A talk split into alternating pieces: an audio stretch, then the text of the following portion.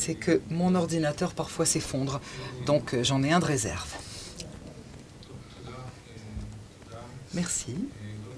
D'abord et avant tout, je suis très heureux, comme tout le monde, d'être ici et je remercie tout particulièrement mon ami Jacques euh, pour son invitation historique. Et nous allons commencer donc mon intervention. Qu'est-ce qui est historique dans cette, dans cette invitation? Moi, je vous l'expliquerai plus tard. L'objectif du mouvement sioniste était d'amener à une normalisation de l'existence juive, d'être un peuple comme tous les peuples. C'est un terme que le sionisme classique a interprété comme l'aspiration d'un homme qui veut avoir un, État. Donc les États-nations nation state. L'État-nation est ce qu'il est par son nom, un État et une nation à la fois. Ces frontières politiques sont équivalentes à leurs euh, frontières nationales et qui est considérée comme une entité territoriale qui exprime son droit à l'autodétermination. Le point de rencontre entre l'État et la nation s'exprime entre euh, l'identification entre la nation et la terre. Et donc c'est ainsi que euh, la France et la nation et l'État de la nation française. Et chaque citoyen français est fils de la nation française d'un côté et chaque membre de la nation française est les citoyens de l'État français sans distinction euh, entre race ou religion ou sexe. Donc contrairement à l'objectif du mouvement sioniste, le peuple juif n'est pas un peuple comme tous les peuples. Ce n'est pas un État-nation normal au sens clair du terme puisqu'il n'y a pas de reconnaissance de l'existence de l'État euh, israélien. Selon l'éthos national officiel que l'on appelle sioniste. Israël fait partie officiellement du peuple juif et euh, n'appartient pas à la nation territoriale. Donc Israël n'est pas un peuple comme les autres puisqu'il va au-delà des frontières euh, politiques d'Israël d'un côté et n'inclut pas de très nombreux publics dans ses frontières d'un autre côté. Dans l'État-nation normal, il y a une identité entre la nationalité et la citoyenneté, alors qu'en Israël, il y a une identité entre la nationalité et la religion. Israël, les Israéliens qui sont connus en Israël comme juifs sont reconnus aussi comme membres de la nation juive, alors que le peuple juif alors que le peuple juif n'est pas aujourd'hui une entité politique concrète, parce que ses fils et ses filles, en tout cas ceux qui se trouvent en Occident, sont fils et filles des nations occidentales diverses. De la même manière, de nombreux citoyens vivant en Israël qui ont, pour, qui ont des origines arabes ou euh, dont la langue maternelle est l'arabe sont connus ici comme les membres de la nation arabe, nationalité qui n'existe pas non plus. Donc l'identification entre la religion et la nation, cela signifie qu'Israël est, est, un État binational où vivent deux communautés nationales, la communauté juive et la communauté arabe. La communauté juive est la dominante, celle à qui l'État appartient, et la communauté nationale arabe est secondaire, ou en tout cas formellement, l'État ne lui appartient pas. L'État national, l'État-nation veut qu'il y ait un point de rencontre entre des, frontières culturelles et des frontières politiques. Et elle le fait en identifiant euh, la nationalité et la citoyenneté. Donc, euh, comme l'État-nation veut une homogénéité culturelle et aspire aussi à une homogénéité politique, donc à l'égalité citoyenne, ou en tout cas pour aspiration de donner une égalité citoyenne. Ainsi, le républicanisme et le nationalisme se complètent et la plupart des États-nations qui ont reçu leur indépendance depuis la Révolution française se sont déclarés comme, républiques. Le républicanisme soutient euh, la souveraineté du peuple, l'appartenance de, de l'État au public de ses citoyens et son rôle de les servir. Le républicanisme est aussi un style politique qui soutient l'identité à l'intérêt général avec l'État, l'égalité, la démocratie, la participation politique et l'esprit public. C'est l'esprit républicain. Il est important de souligner que plus le républicanisme soutient que le corps euh, citoyen de la République est peuple, il ne soutient pas qu'il pas qu'il soit forcément une nation. Le peuple républicain est un peuple politique qui tire sa solidarité et son patriotisme de l'égalité citoyenne et de l'accord sur le système politique et ses objectifs alors que la nation a des éléments culturels. Mais même si le républicanisme ne soutient pas que le peuple, dans sa signification républicaine, soit forcément une nation, dans l'État-nation, où il y a une identité entre la citoyenneté et la nationalité, le peuple citoyen s'unit à la nation culturelle. Et ainsi, par exemple, la République française est aussi l'État de la nation française. Et donc, il n'y a pas de peuple citoyen qui n'ait pas de caractéristiques culturelles. Par contre, plus l'État moderne souligne les éléments culturels ou ethniques dans la caractéristique de la nation, le fait d'être une république, ou plutôt l'identité formelle existant entre la citoyenneté et la nationalité, définit en son sein un peuple citoyen. C'est ainsi que Anthony Smith dit, qui étudie, la nationalité, la nation est une symbiose nécessaire, bien que pas toujours calme, d'éléments ethniques et, et citoyens. Israël n'est pas une république parce qu'officiellement, elle n'appartient pas au corpus citoyen, mais au peuple juif. Officiellement, les citoyens d'Israël sont divisés en deux nations, juifs et arabes. ces deux nations qui sont conçues comme différentes non seulement par leur culture, mais aussi par leurs aspirations politiques opposées. Puisqu'Israël n'est pas une république, ces citoyens ne sont pas reconnus comme peuple au sens républicain du terme, c'est-à-dire que d'un côté, ils ne sont pas égaux en droit et en devoir, n'y a pas puisque les, droits et les devoirs de l'individu israélien ne découlent pas de sa citoyenneté, mais de son origine ethnique ou religieuse, et de l'autre côté, il n'y a pas d'attente qu'il devienne un corpus citoyen solidaire le mélange entre, ou la non-distinction entre la nation et la religion a fondé Israël comme une entité politique anormale, et ceci en opposition aux objectifs du sionisme classique. Non seulement cela, cette identité est la source essentielle des problèmes de base d'Israël et de son incapacité de résoudre ces problèmes la question du rôle de la religion, les relations entre les laïcs et les religieux, la question de la place des non-juifs, en particulier des Arabes, la question de la Constitution, l'incapacité de trancher sur les questions des frontières et la paralyser pour tout ce qui concerne les départs en guerre et bien entendu de la construction de la paix. La question est dans quelles conditions, si possible, une normalisation d'Israël est possible, à savoir dans quelles conditions est-ce que c'est possible d'avoir une séparation entre la religion et la nation, la reconnaissance de l'existence d'une nation israélienne sans distinction de religion, de race ou de sexe, et Israël basé sur une république, c'est-à-dire l'État-nation israélien? Et là se posent quelques questions. Est-ce qu'il y a une nation israélienne? Quel est le rapport de cette nation au peuple d'Israël historique? Quel est le rapport de, ce, de cette nation au mouvement sioniste et dans quelles conditions pourront-on voir une intégration des non-juifs comme euh, ayant une égalité de droits et de devoirs dans le cadre de cette nation.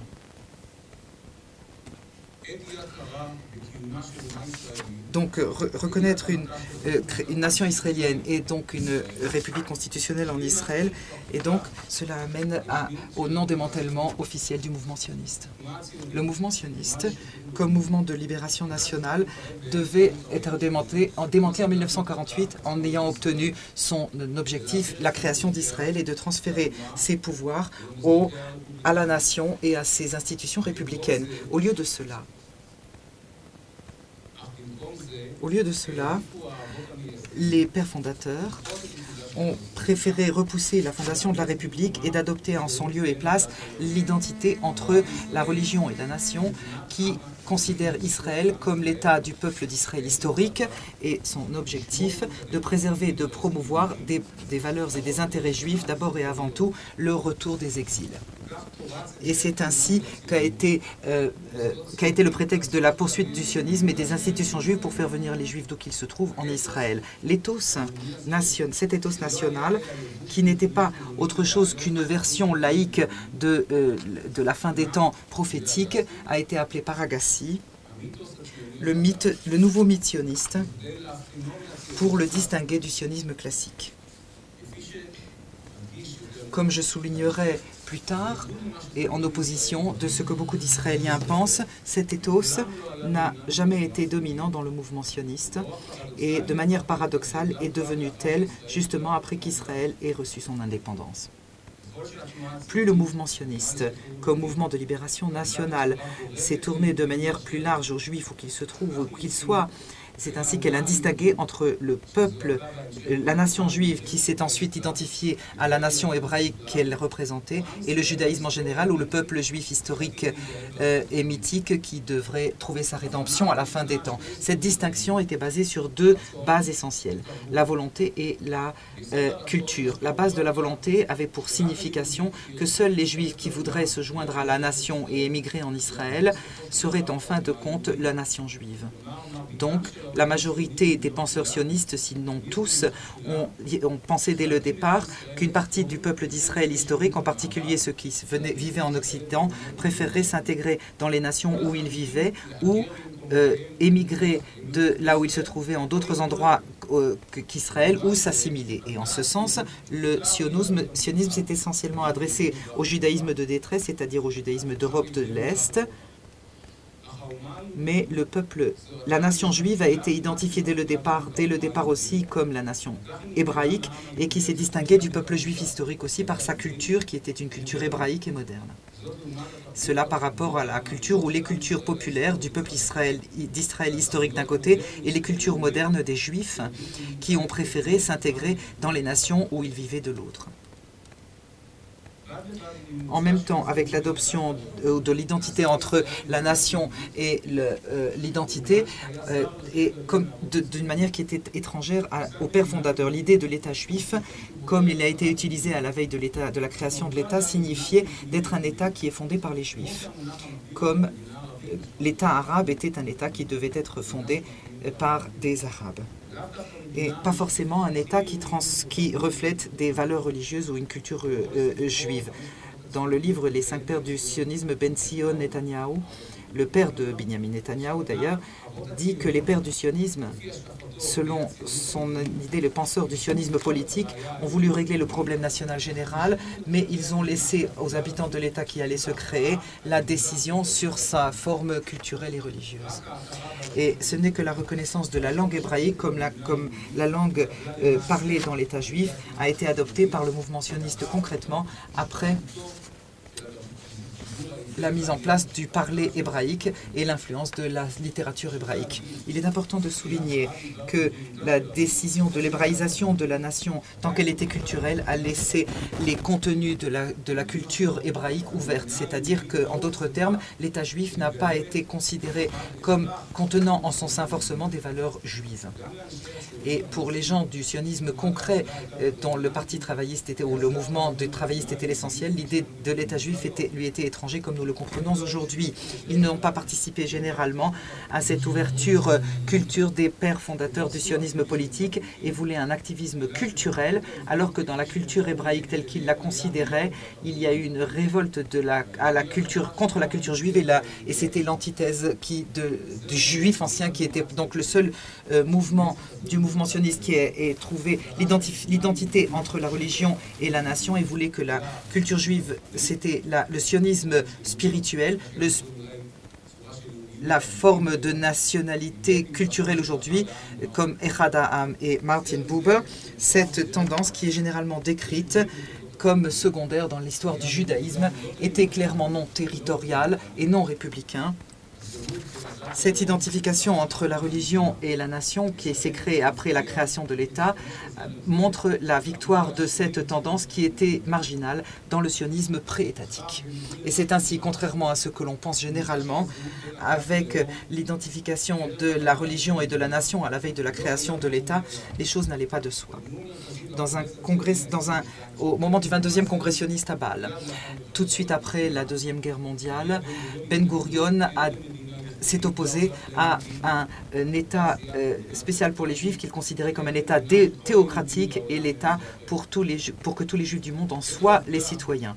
Et le fait que l'identification entre la religion et la nation soit devenue si claire en Israël, bien qu'elle n'était pas admise par le mouvement sioniste après avant la création de l'État, on peut considérer cela comme essentiellement le, du fait qu'elle est très proche de la conception du peuple d'Israël historique. Et en cela, elle reflète d'une euh, euh, conception des Juifs dans les pays arabes et même en Europe de l'Est.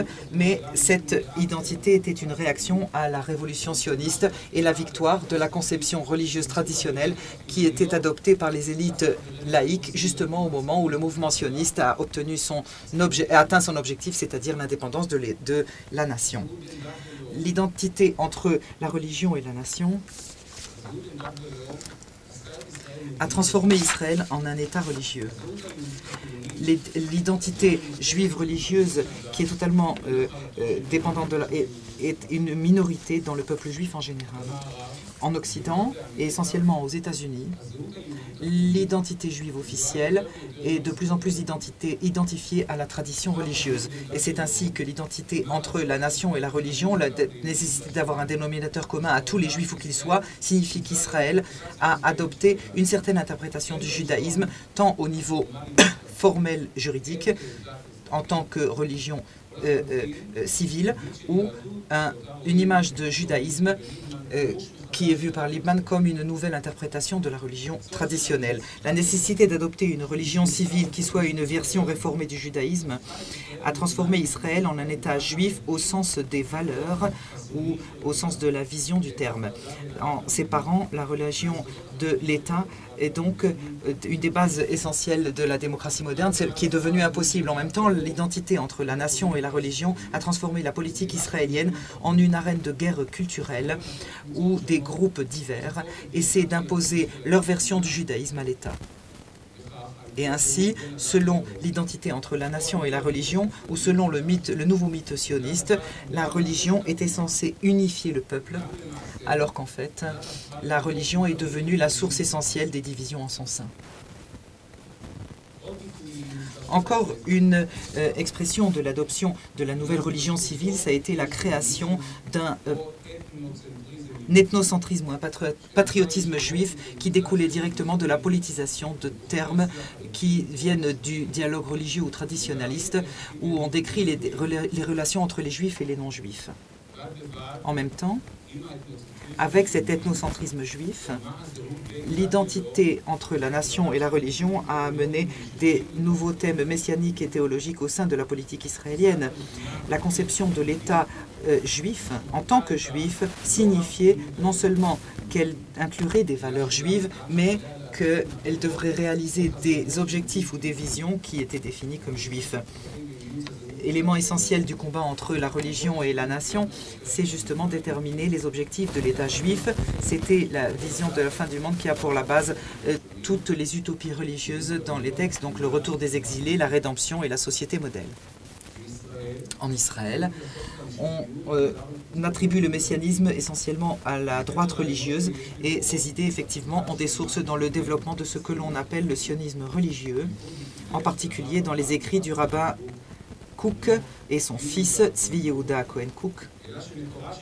Alors que la source de la rédemption et de la vision de la fin des temps comme objectif du sionisme était dans les groupes laïques du euh, sionisme spirituel, justement des idées de Echad Ha'am, cette conception qui découlait directement de l'identité entre la nation et la religion d'un côté et de l'idée romantique que chaque nation a à euh, une euh, euh, définition identitaire claire. Donc l'objectif est à réaliser sur la scène historique de l'autre côté. L'idée de cette identité est utilisée par Echadam qui intègre les bases, les bases modernes de la conception romantique du 19e siècle et la suite du débat sur le rôle du judaïsme en diaspora et dans l'ère moderne essentiellement. Et c'est là aussi les sources de, du mouvement de la Haskalah, de, des Lumières. Et donc la question qui se pose est pourquoi est-ce qu'ils quittent ou s'éloignent de leur religion? Et la réponse qu'ils donnaient était c'est que les Juifs ont une identité, donc un, objectif qui s'exprime essentiellement dans euh, l'idée, dans les idées de la prophétie ou du monothéisme parmi les non-juifs. alors que les masculines considéraient cet objectif euh, comme étant le rôle de l'individu juif. Chez Hadamam, l'identité entre la nation et la religion a transformé cet objectif en une mission collective du judaïsme identifiée au sionisme. Et c'est ainsi qu'aujourd'hui, Eisenstadt déclare que l'objectif du sionisme était la réalisation de la vision civilisationnelle juive. Et il décrit la société israélienne comme une société qui a pour objectif de porter le fardeau de compléter la vision juive civilisationnelle. L'adoption de l'idée de l'objectif par les, par les élites laïques tout de suite après la création de l'État touche sans aucun doute à l'image de la rédemption et de la fin des temps et les utopies socialistes. Cela renforçait la conception d'Israël comme entité non normale et en particulier comme telle, euh, ne, subissant pas les lois euh, qui sont imposées aux autres des États-nations. L'identité entre la nation et la religion a euh, troublé les... les limites entre la morale et la politique, la distinction entre la morale et la politique, entre les les règles de, comportement euh, politique ou générale ou celles qui concernent des communautés ou des individus est une des distinctions essentielles dans l'histoire de la nouvelle réflexion politique. Par contre, le messianisme politique considère Israël comme une communauté qui a un code éthique religieux ou moral tel ou tel, une société exemplaire, une lumière parmi les nations, ou plutôt euh, le royaume d'un peuple saint, et c'est ainsi qu'Israël est conçu aujourd'hui comme une communauté religieuse morale, avec des débats entre euh, le côté moral et religieux sur des valeurs qui devraient, sur les valeurs qui devraient être adoptées.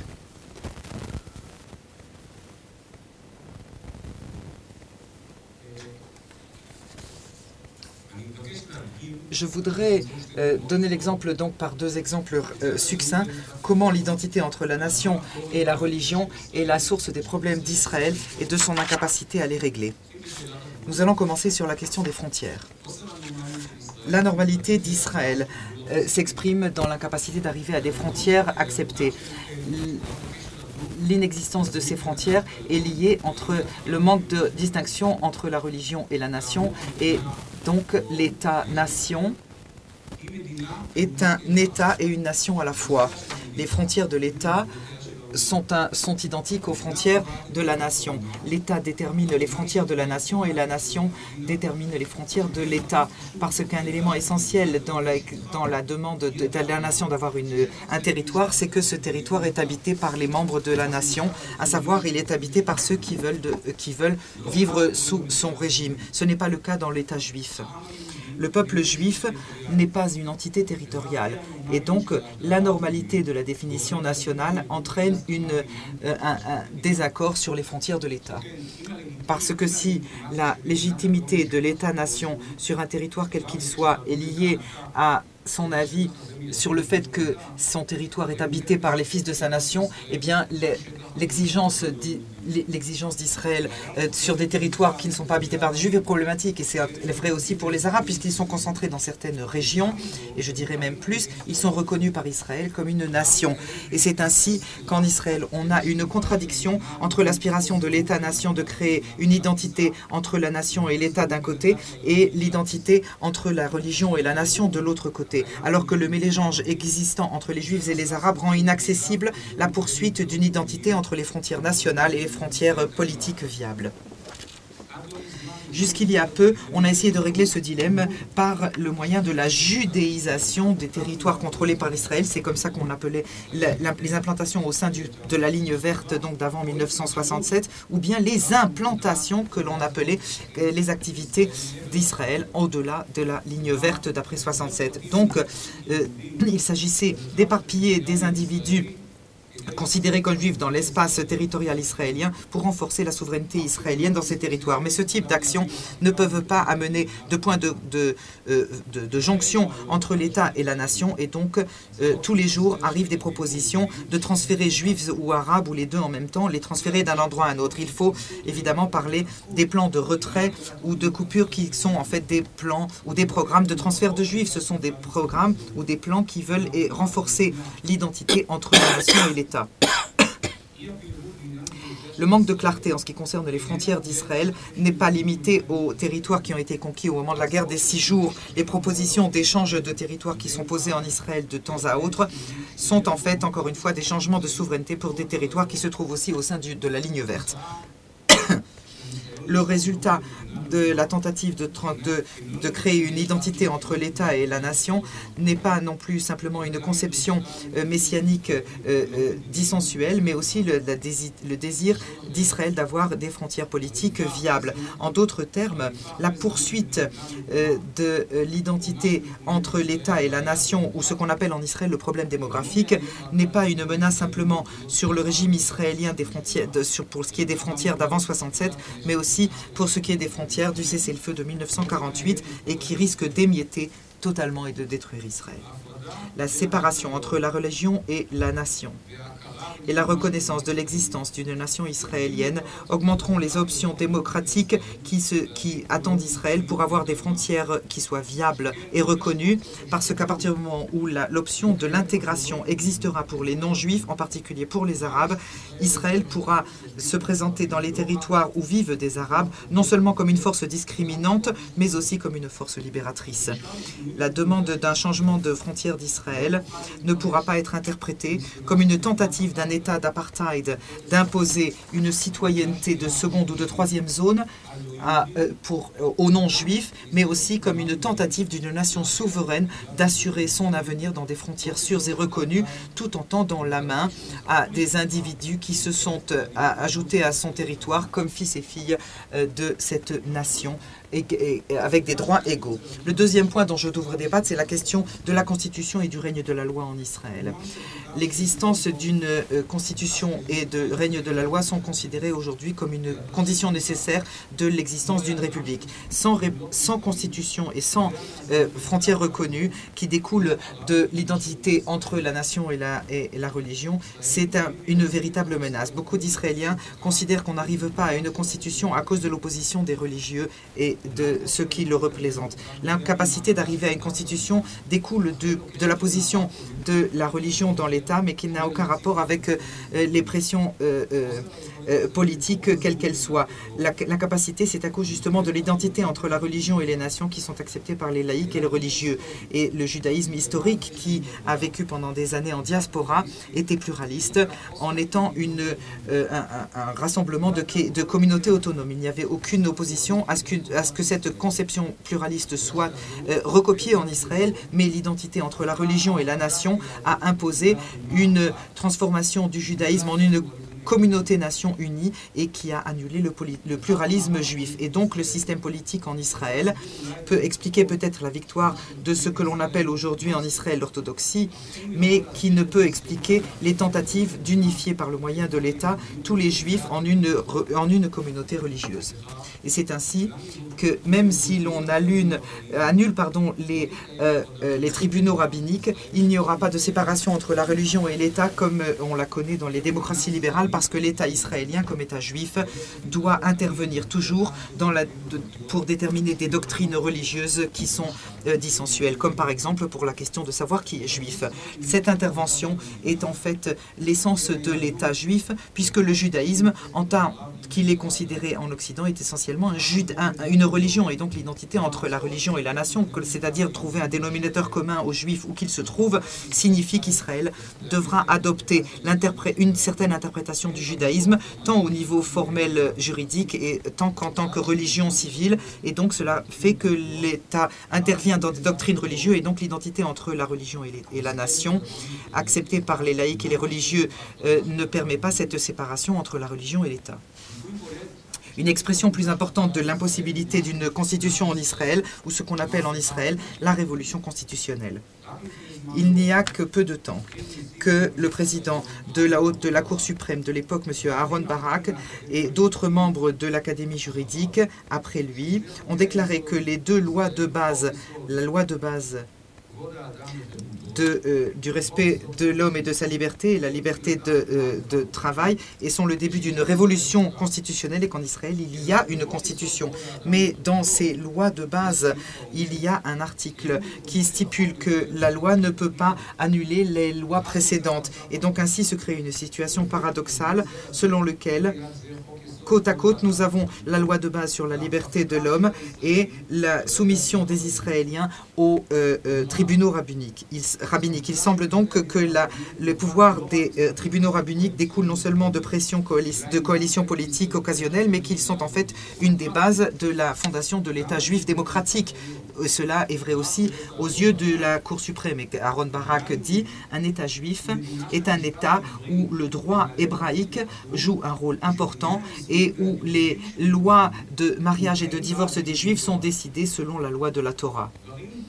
Des idées semblables, on peut les trouver aussi dans la deuxième loi de, base, où se trouve une situation paradoxale, c'est-à-dire la liberté d'occupation existe lorsque les citoyens israéliens arabes ne peuvent pas arriver à certains postes sur le marché du travail, euh, par exemple quand elles sont liées à des affaires de sécurité de l'État.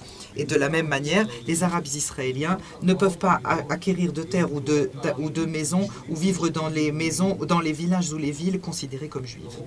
Il est évident que dans cette situation, les droits euh, de base et la liberté des Arabes israéliens est extrêmement en, euh, euh, touchée. Et évidemment, si cela reçoit un soutien, et cela reçoit un soutien de ces lois de base. Donc l'existence de ces deux lois de base, de cela sans séparer la religion de l'État et la situation de discrimination où vivent les citoyens d'origine arabe, est le témoignage que le règne de la loi n'existe pas en Israël. En d'autres termes, si les lois d'Israël assurent une égalité pour tous et en fait la situation n'est pas telle sur le terrain, ou bien c'est parce que ces lois ne sont pas appliquées et alors le règne de la loi n'est pas, ou bien l'État est géré par des règles au-delà de la loi, et là encore une fois, c'est les lois qui sont enfreintes. L'identité entre la religion et la nation ne permet pas l'existence du règne de la loi, puisque cela oblige l'État à trouver des accords au-delà de la loi. Une autre euh, raison supplémentaire à cela, c'est que l'engagement de l'élite israélienne à la démocratie et le fait que le système politique israélien aspire dans une certaine tire sa légitimation de la démocratie de l'intérieur et de l'extérieur ne permet pas de légiférer des lois qui discriminent de manière ouverte selon des, critères religieux ou ethniques. Cela oblige l'État de trouver des accords au-delà de la loi. Une des manières de se faire est par l'intermédiaire de la donation de, euh, de statut à des organismes que la loi ne contrôle pas entièrement. Sans rentrer en détail, je parlerai de deux institutions, c'est le rabbinat et l'autre c'est le, euh, le, Keren Kayemet pour Israël, c'est-à-dire ceux qui gèrent les territoires israéliens. Et de plus, l'identité entre la religion et la nation ne convient pas évidemment au règne de la loi parce qu'effectivement il, est extrême, il y a souvent dissension et par exemple cela n'existe pas simplement une définition juridique de qui est juif mais aussi de qui est arabe et donc de créer aussi au sein du groupe arabe des distinction de divers types d'Arabes, comme on le fait en Israël, entre les Arabes, les Bédouins, les Druzes. Il est bien clair que ce type de législation est extrêmement complexe et même impossible. Et donc, par exemple, ce qui concerne l'enrôlement à l'armée va donc dans, des règles au-delà de la loi. Selon la loi du service national de 1986, l'obligation du service militaire est euh, le devoir de tous, les habitants en Israël. Donc pas seulement les citoyens, mais tous les habitants d'Israël, même ceux qui ne, sont pas citoyens du pays. Mais selon Amnon Rubinstein, dans son livre, la loi n'est pas appliquée à tous les habitants. Et effectivement, euh, par exemple, l'enrôlement des habitants druzes à l'armée n'est pas selon la loi, mais selon un accord. Et comme le dit Rubinstein, la source de cet accord, eh bien, c'est un accord avec les dirigeants de l'ethnie. Et donc, du point de vue du règne de la loi, c'est extrêmement grave parce qu'il est évident que les dirigeants de l'ethnie druze n'ont aucune, aucune position légale qui permette d'obliger les euh, membres de leur ethnie à s'engager à l'armée. Le fait que l'identité entre la religion et la nation et les, euh, euh, euh, les, problèmes qu'elle pose ne transforme toute législation comme inefficace. Le fait qu'en Israël, la discrimination contre les Arabes ne soit pas exprimée dans la législation, cela signifie aussi que les Arabes qui veulent avoir des droits égaux aux Juifs ne savent pas exactement comment s'y prendre, puisque par la législation, ce n'est pas possible et quelles conditions ils doivent remplir pour obtenir l'égalité. Et de manière paradoxale, même si un arabe israélien se convertit au judaïsme, il n'obtiendra pas forcément les mêmes droits qu'ont les juifs.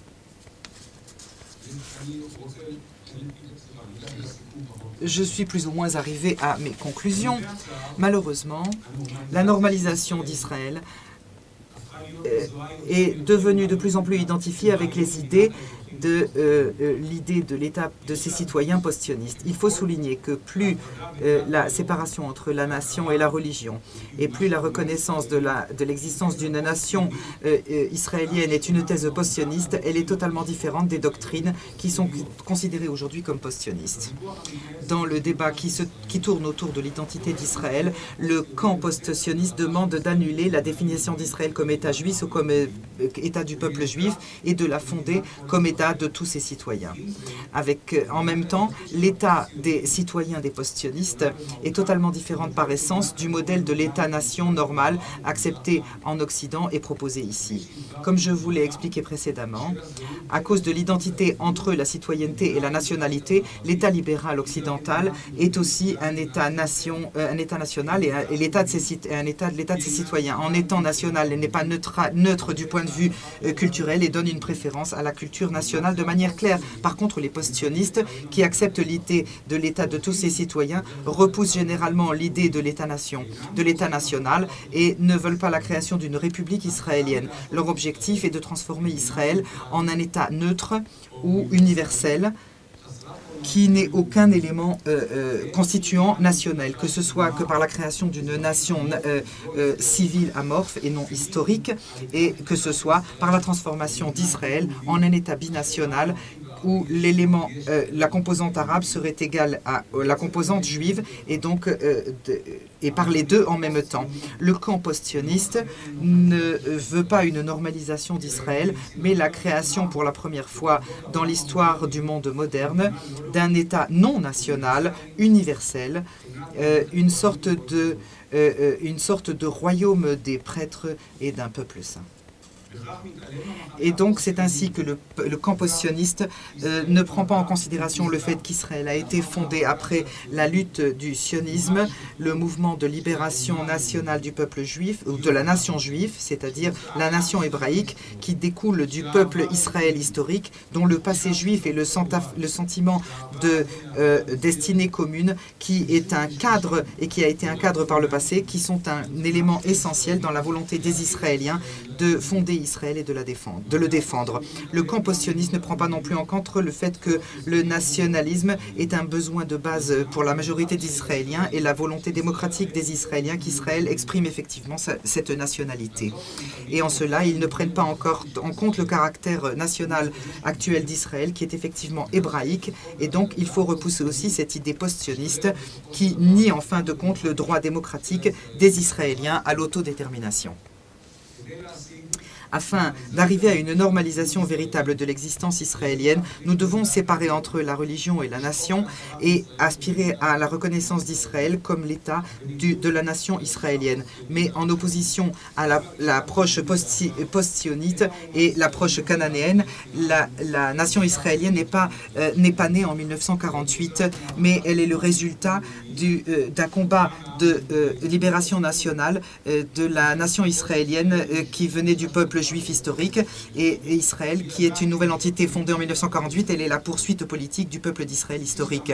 Et comme l'a dit Chaim Weizmann, dans les années 20 du euh, siècle précédent, nous devons aspirer à ce qu'Israël soit hébraïque ou juive dans la même, euh, dans la même, dans la même euh, acception que la, que la Grande-Bretagne est anglaise. De la même façon qu'en Grande-Bretagne, il y a divers groupes ethniques et religieux, des Anglais, des Écossais, des, des chrétiens, des protestants, des catholiques, des juifs et des musulmans, dont les fils et les filles vivent avec une, une parfaite égalité des droits. Et pourtant, c'est encore euh, euh, une nation anglaise de manière claire, Israël, qui inclurait divers groupes ethniques ou religieux, juifs, arabes, musulmans, chrétiens, serait de manière claire un État juif ou hébraïque. Et donc il n'y a pas de contradiction nécessaire entre le fait que la France est un pays catholique et ce, un fait qui s'exprime par le fait que la majorité des Français sont catholiques et que la France a un passé catholique ou le fait ou la possibilité que des juifs ou des musulmans puissent être fils et filles égaux avec des droits égalitaires à la nation française, dans la nation française. Il n'y a pas donc d'opposition nécessaire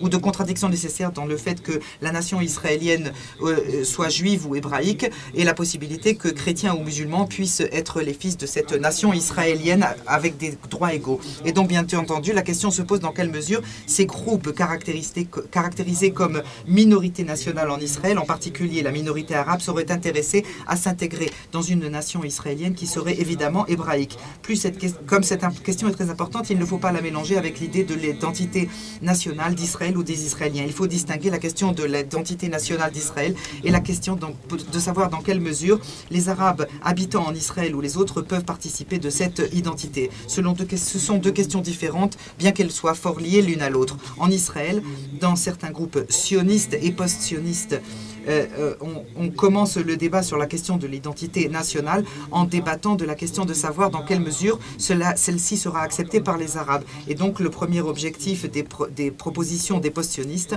est de régler ce qu'ils considèrent comme le problème de la minorité arabe en Israël.